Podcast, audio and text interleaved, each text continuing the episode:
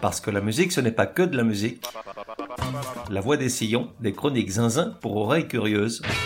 Sur celles et ceux qui font la musique et nous la font aimer.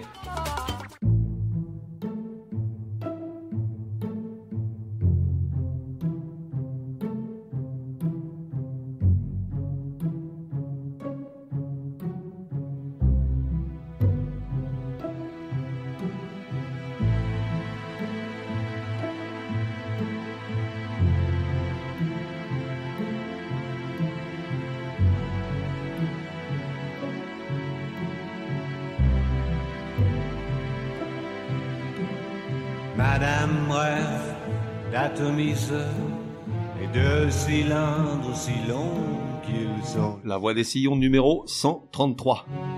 qui la remplissent de Genre, rock matinée de chansons françaises ou l'inverse. Madame rêve, Madame rêve, Époque de 1966 à 2009, 14 ans déjà que madame ne rêve plus. De 1 à 10, probabilité que tu connaisses. Toi, je sais que tu connais, sinon tu ne serais pas là. Ceux qui m'inquiètent en revanche, ce sont les jeunes. Je crains qu'il n'y ait ni relève, ni transmission de flambeau, ni legs musical. Ils ignorent qu'un jour, il y a eu un géant de la chanson, aux paroles énigmatiques et à la musique flamboyante. Et à quoi bon essayer de leur passer le témoin? Ils sont prisonniers, à leur insu, d'une industrie néfaste qui leur concocte de l'entertainment sur mesure, sur la base d'algorithmes aussi pernicieux qu'abrutissants. Et ils érigent des statues plaquées or à des Aya Nakamura et autres Jules blasphématoires qui jamais n'auront leur place dans l'histoire. Oui, je sais, je ne suis qu'un vieux ronchon, il est temps que j'arrête ce podcast. Oh, Artiste, Alain Bachung.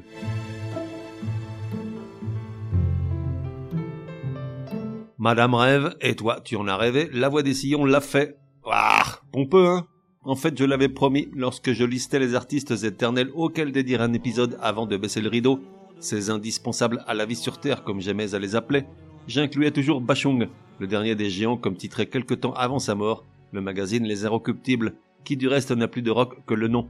Ce même magazine qui a récemment condamné un paquet d'arbres à la cellulose pour pondre je ne sais combien de pages sur Clara Luciani.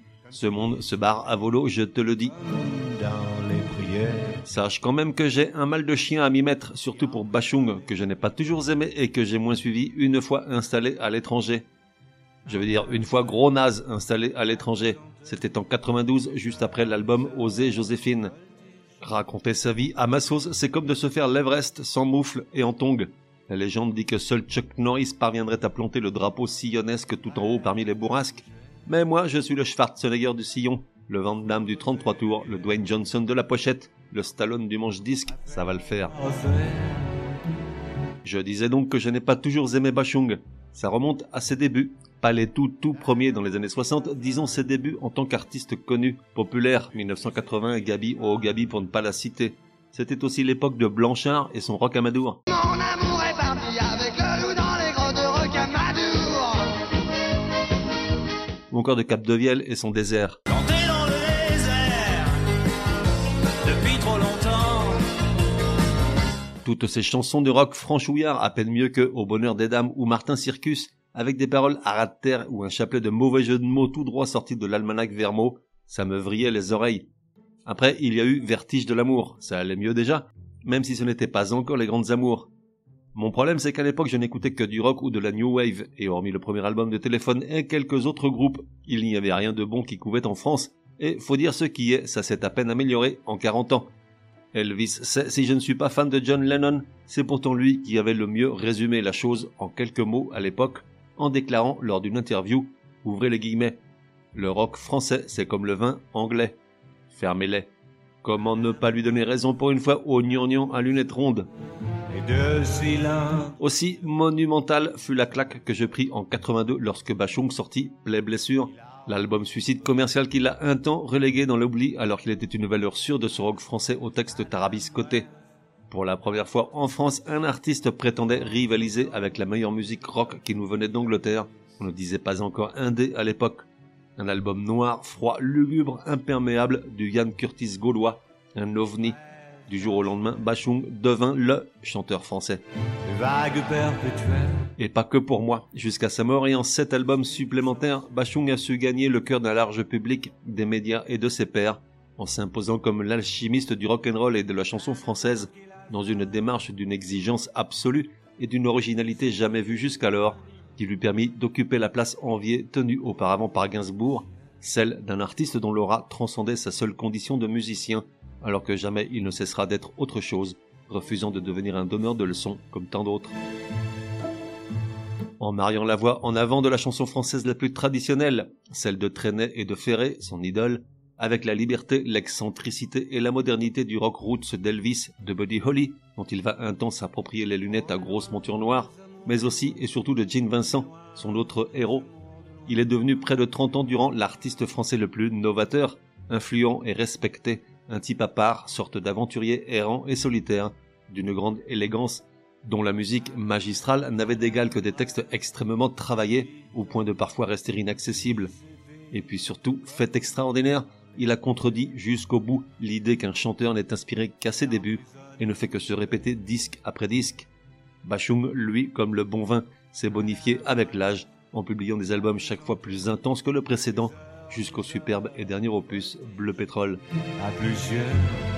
Et pourtant que l'accouchement fut long et douloureux, Bachung approchait les 35 ans au moment de Gabi, et surtout il galérait dans le milieu depuis 15 ans sans parvenir à imposer son style.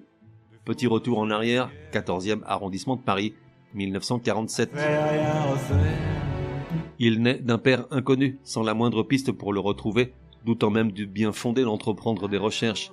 Il n'est pas le premier artiste décortiqué dans ce podcast à ne pas avoir connu son père biologique. À chaque fois, j'essaie de me mettre à la place du géniteur et d'imaginer sa réaction devant le succès de son rejeton 20 ou 30 ans plus tard. Le cas de conscience doit être épouvantable. Dans le cas de Bachung, sa mère n'ayant jamais voulu parler avec son fils de cette liaison, il n'est pas interdit de croire que ce monsieur n'ait jamais su qu'il avait engendré. Bon bref, son père adoptif, alsacien de naissance, l'envoie tout petit dans la région de Strasbourg, afin qu'il soit élevé par sa grand-mère, d'origine germanique et qui ne parle pas le français.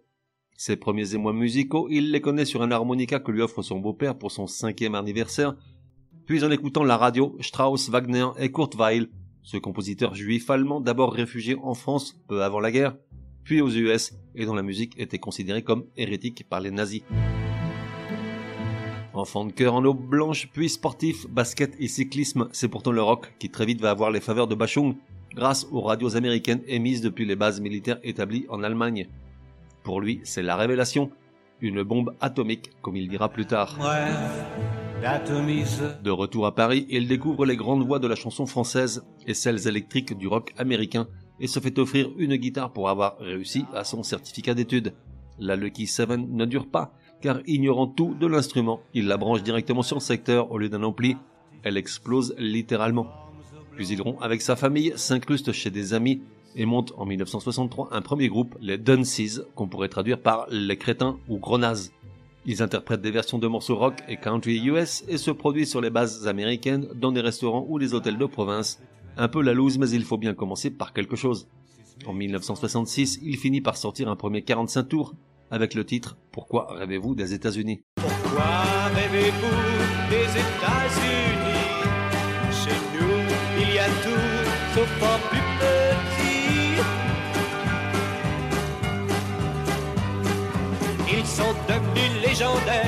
les voleurs de Chicago, nos agences immobilières, les patrons sûrement bientôt. L'année suivante, avec Ronnie Byrne, autre rock'n'roller de l'époque pas gâté par l'histoire, il fait la première partie des Pretty Things de Jimmy Cliff et de Cream au Palais des Sports. En 68, il remporte le concours tremplin de l'été à la télévision avec la chanson Je vous crois. Si tu as le cœur d'un amoureux,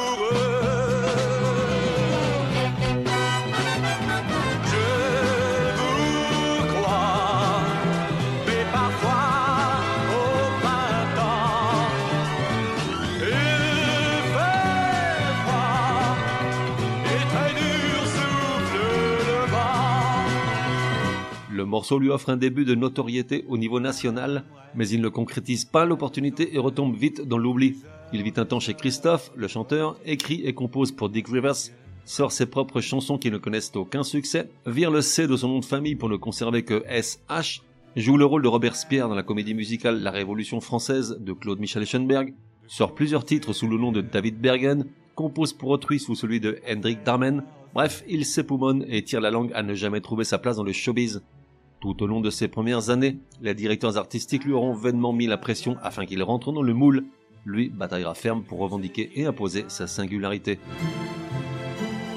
Aujourd'hui, c'est toujours la même rengaine. Tous les artistes un peu expérimentaux, novateurs et originaux n'ont pas droit de citer dans les médias grand public et traditionnels. Pour toutes ces raisons, jusqu'à sa mort, ses rapports avec l'industrie du disque auront été, au mieux, cordiaux. Dans une interview donnée au journal Le Monde, il racontait l'anecdote suivante à propos de Johnny, notre Johnny, ouvrez les guillemets. J'ai appris dans un journal que Johnny Hallyday a souhaité faire un disque de blues et que sa maison de disques le lui a refusé. C'est notre star la plus importante. Comment peut-on se retrouver dans cette situation après toutes ces années? Fermez-les. C'est la rencontre en 76 avec Boris Bergman, le parolier en qui Bachung s'identifie immédiatement, qui va lui permettre d'être enfin qui il voulait être et comme il voulait l'être. À noter que Bergman s'était fait connaître en 68 pour avoir écrit les paroles de la chanson Rain and Tears des Grecs d'Aphrodite Child. L'année suivante, il publie un premier album, roman photo, parsemé de blagues de potache et qui ne rencontre aucun succès face à la déferlante punk et autres musiques très énervées. Comme à moi, on ne me l'a fait pas, et figure-toi que je l'ai écouté dans son intégralité. Et certes, il est plutôt soft et souvent sa voix ressemble à celle de Souchon, mais on y trouve de drôlement jolies choses. Écoute cet extrait de la chanson Kimono, 6800 vues seulement sur YouTube à l'heure où j'écris ces lignes. Un combat, un paria qui des lois. Et Paris qui tremble pour moi, ma vie c'est pas tout à fait ça. C'est pas tout à fait ça. Pas tout à fait noter pour la petite histoire que sur plusieurs chansons, un jeune Daniel Balavoine, encore inconnu, fait les chœurs. Non, tu ne me feras pas dire que c'est pour cette raison que l'album n'a pas marché, non. Commence une grosse période de doute pendant laquelle il se laisse aller au désespoir et aux esquives poudreuses qui vont si bien avec. En 1979, il se donne une dernière chance d'enfin décoller avec un second album, Roulette russe, qui dans un premier temps passe à la trappe, tout comme le précédent, jusqu'à ce qu'il soit réédité l'année suivante en y incluant le fameux single Gabi oh Gabi, qui va le tirer vers le haut, fort des 2 millions de 45 tours qui se vendent de cette atroce punchline. Alors à quoi ça sert la frite si t'as pas les moules? Ça sert à quoi le cochonnet si t'as pas les bouts Il y avait pourtant beaucoup mieux sur roulette russe comme ce bijou bijou que je n'avais pas écouté depuis 10 000 ans. Bijou, bijou, y a des feux rouges partout. Et puis au coin de la rue, l'armée du salut qui joue. À ma montre, y a pas de chaîne, à mes cols de chemise, pas de baleine.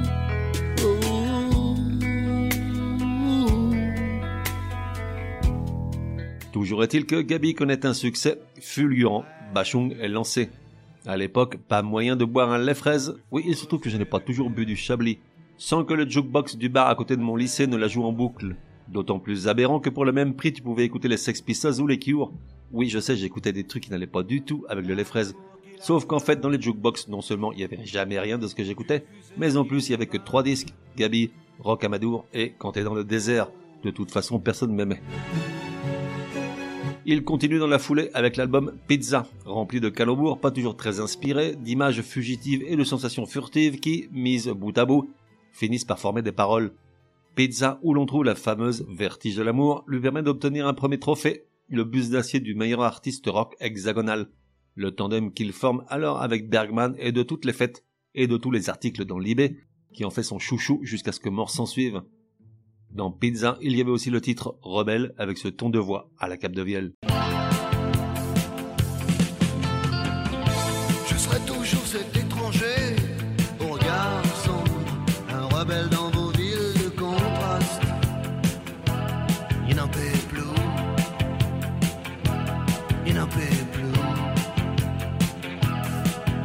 Et pour la route, voici un extrait de la version en anglais que Johnny, notre Johnny, a fait de Vertige de l'amour en 88, Casualty of Love.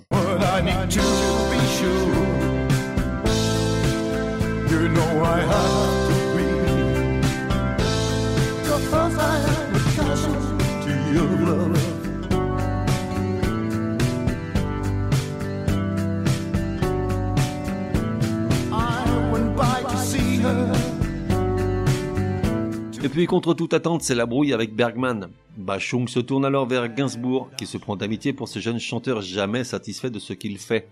À eux deux, ils vont façonner le meilleur album rock new wave français, de la décennie, de l'histoire, de l'intervalle de temps qu'on veut, puisqu'il n'a jamais eu beaucoup de concurrence. Sur l'album, la voix de Bachung est devenue beaucoup plus grave et rauque. Quant à la musique, elle semble venir tout droit d'Angleterre, avec ses sonorités à la Joy Division et Bauhaus. Le tout est enveloppé d'une noirceur sidérale et gluante, à l'image de l'une de mes préférées, scène de manager.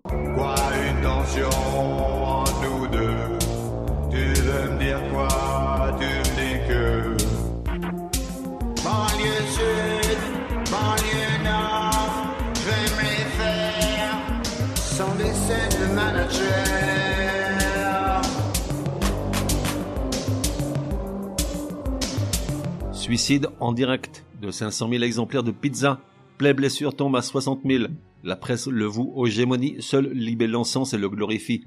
Aujourd'hui, bien que d'un accès toujours difficile, il est considéré comme une pièce essentielle non seulement de la discographie de l'artiste, mais de toute la mouvance rock nationale. Album culte s'il en est. L'année suivante, Bachung essaie de rallumer la chaudière avec un album plus facile, figure imposée, mais rechute aussi sec. Il lui faudra attendre le single SOS à mort pour retrouver les faveurs du public et pratiquement ne plus jamais les lâcher. De quoi perdre son self-control De quoi perdre son self-control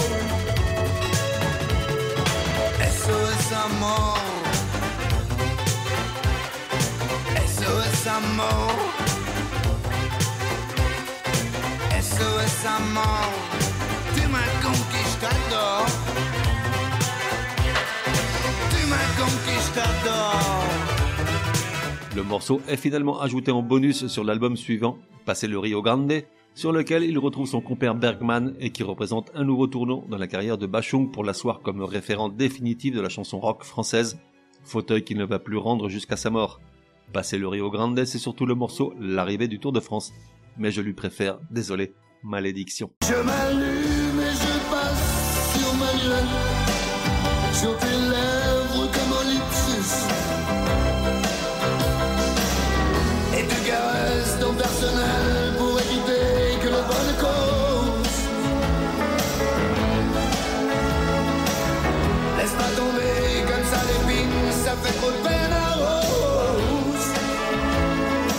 89 sort Novice, nouvel album fort noir, retour aux sonorités rock et new wave, dernière collaboration avec Bergman, début de leur relation avec Jean Fauque, ami de longue date, digne successeur et pareillement adepte des mots d'esprit et autres bons mots pour mieux faire passer l'ambiance désespérée de l'album, et quelques apparitions marquantes comme celle de Colin Newman du groupe Wire au clavier.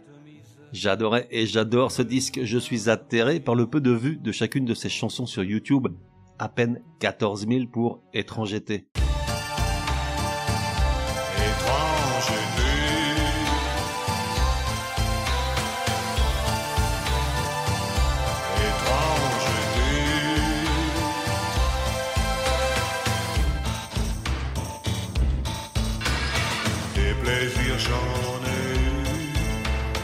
Novice vend encore moins que Play Blessure, mais comme à chaque fois, Bachung renaît de ses cendres tel le phénix Santiago pieds et veste de cuir sur les épaules, et conquiert de nouveau le pays avec son huitième album, Osée Joséphine, publié en 91.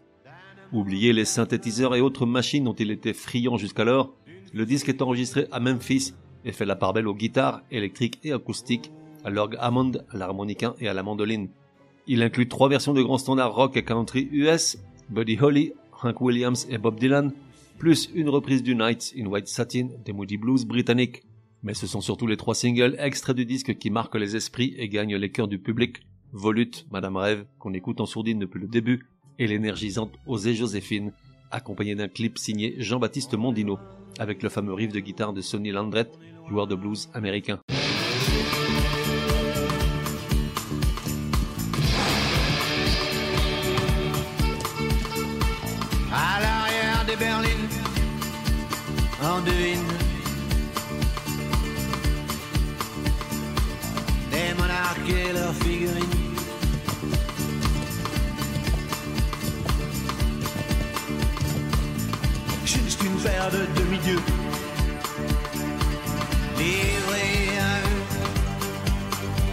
La chanson est inspirée à la fois par la chute du mur de Berlin et la liberté retrouvée des Allemands de l'Est, et en particulier des femmes, et par la sœur du grand-père de Bachung, de prénom Joséphine, une femme qui vivait comme elle l'entendait dans le village familial, faisant fi du candidaton rural, particulièrement mortifère. 300 000 exemplaires de l'album Plus loin, Bachung se fonde un neuvième opus, Chatterton. On est en 94, je ne suis plus en France, et c'est avec retard qu'il me parvient, époque pré-internet oblige.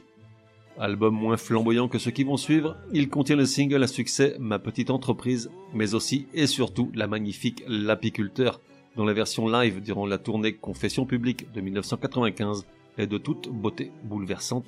Extrait.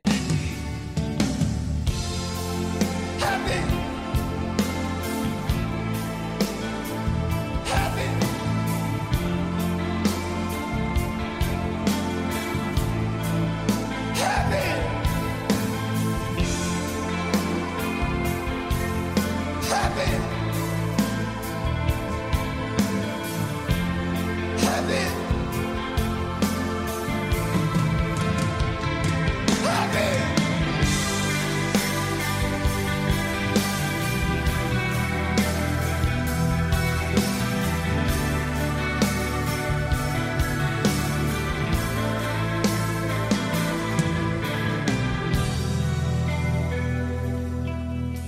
la sortie de Chatterton, Bachung entreprend une méga tournée sur deux ans, dont sera tiré un album live, Confession publique, magnifique. En 1997, Bachung connaît une année noire, où dépression et séparation font mauvais ménage, tandis qu'il déménage à Belleville pour se retrouver. C'est là qu'il débute la préparation de Fantasy Militaire, son dixième album, considéré comme beaucoup comme son chef-d'œuvre.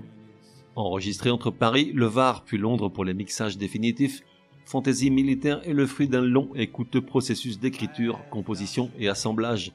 Lorsqu'il voit le jour dans les bacs en janvier 98, la chanson La nuit je mens, inspirée des résistants de la dernière heure juste avant la fin de la Seconde Guerre mondiale, envahit les ondes, tandis que le clip réalisé par Jacques Audiard et sur le tournage duquel Bachung rencontre sa nouvelle compagne de vie, fascine et hypnotise. L'album est bourré de chansons aussi belles que complexes. Sommes-nous, Aucun Express, Angora, Malax et tant d'autres. Il y a même ce morceau improbable, Samuel Hall, version très libre d'une très vieille chanson US reprise entre autres par Johnny Cash et dans laquelle on peut entendre Bachung parler de haricots verts. Je devrais la détester comme tu sais, mais non, impossible. Gros naze et gros fan. Acheter une livre et demie de viande hachée. Haricots en boîte plus chips. Quel besoin avais-tu d'acheter tout ça? Dit-elle.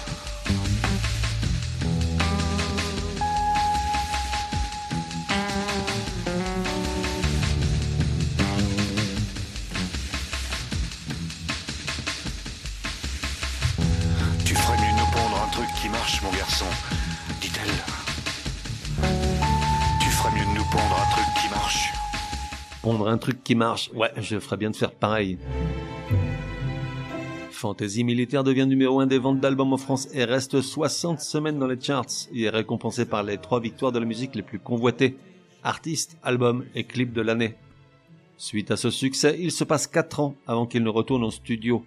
Entre-temps, il est devenu père d'une petite fille, alors que l'actualité quotidienne ne crée en lui un sentiment de peur, d'injustice et d'incompréhension, terreau fertile pour L'imprudence, son onzième album.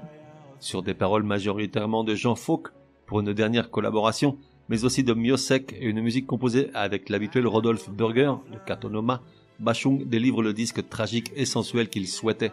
Sophistiqué, sombre et crépusculaire, d'une grande mélancolie, plus souvent parlé que chanté, l'album connaît un grand succès critique mais beaucoup moins populaire.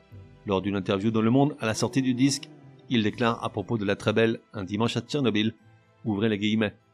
Il y avait ce verbe irradié, trouble, qui raconte l'extrême arrosé de chaleur, de bonté, et être dans une zone dangereuse, ne pas arrêter de mourir.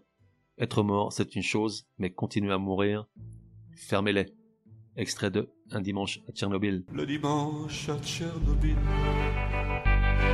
j'arrange le soleil, j'arrange les sardines. Dans la rougeur des canaux,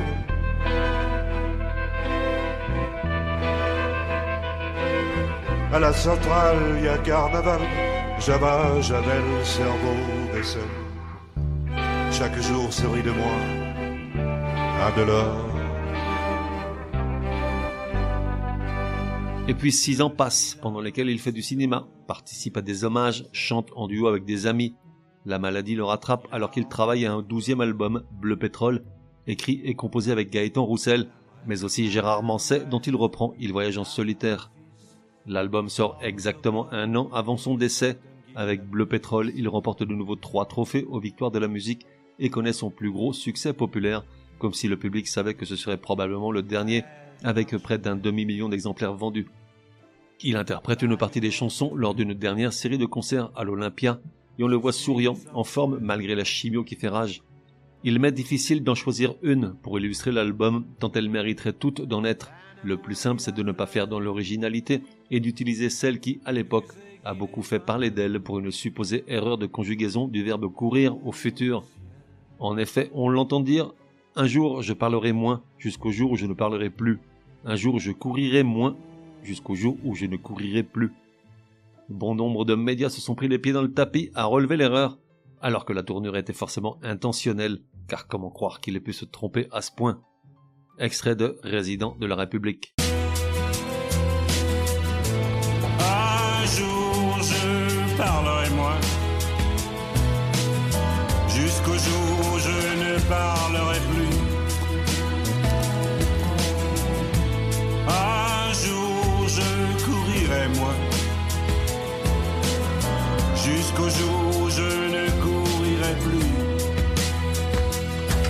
Et voilà, cet épisode touche à sa fin. Un long, long épisode pour notre roi à nous, pour notre géant, notre phare.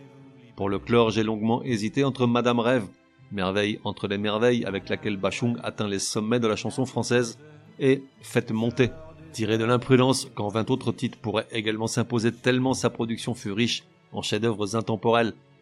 Alors j'ai tranché, Madame Rêve nous a accompagnés tout le long du récit de sa vie, et Faites monter y met un terme. Quatre ans après la quasi-perfection de fantaisie militaire, Bachung se trouve devant une montagne. Comment aller encore plus haut? Comment faire encore mieux? Plus bouleversant Plus flamboyant Ce sera Faites monter. Cette chanson me secoue à chaque écoute, somptueuse et magistrale.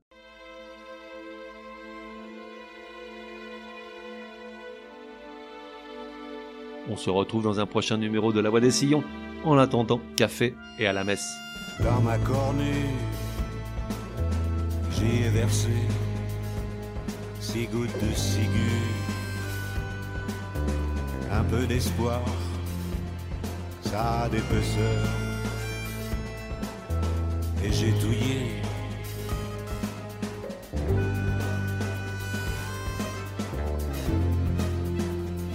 Du fond de ma boutique, monte un cantique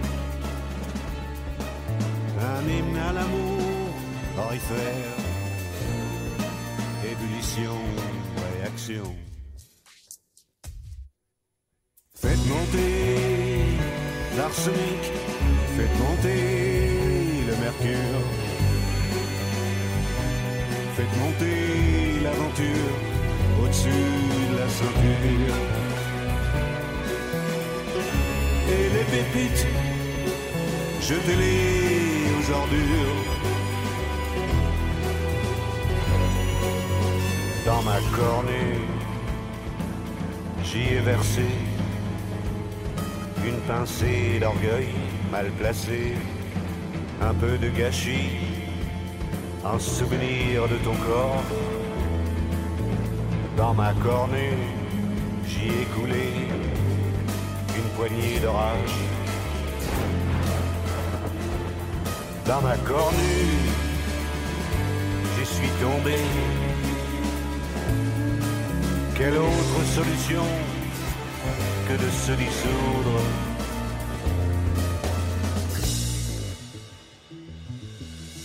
Faites monter l'arsenic, faites monter le mercure,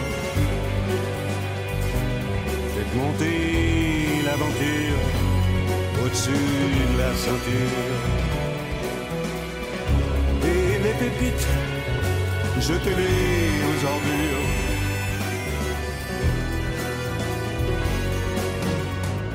Dans les faubourgs, je décante. Le soir à la lune montante, Au matin, je reprends connaissance. Ébullition, réaction.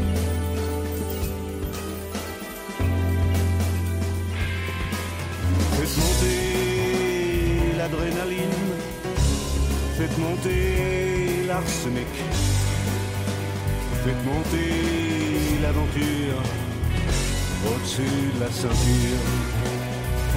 Et les pépites, jetez-les aux ordures.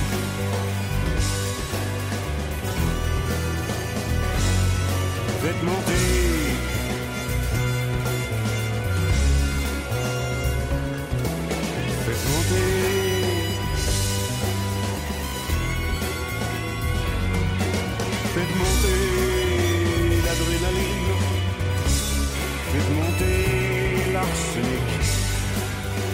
Faites monter l'aventure Au-dessus de la ceinture. Faites monter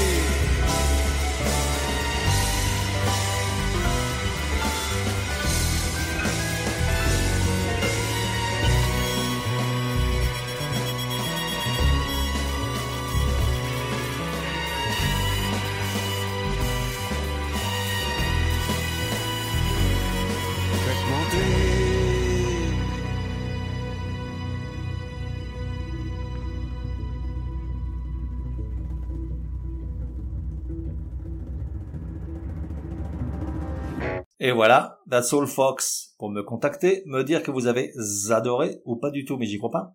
Ou encore suggérer un artiste pour un prochain épisode, écrire à contact at lavoidessillons.com. Ah, j'oubliais, j'ignore sur quelle plateforme tu écoutes La Voix des Sillons. Sur certaines d'entre elles, comme Apple, Podcast Addict et quelques autres, il est possible de laisser un commentaire. Je veux dire, un bon. Merci, hein.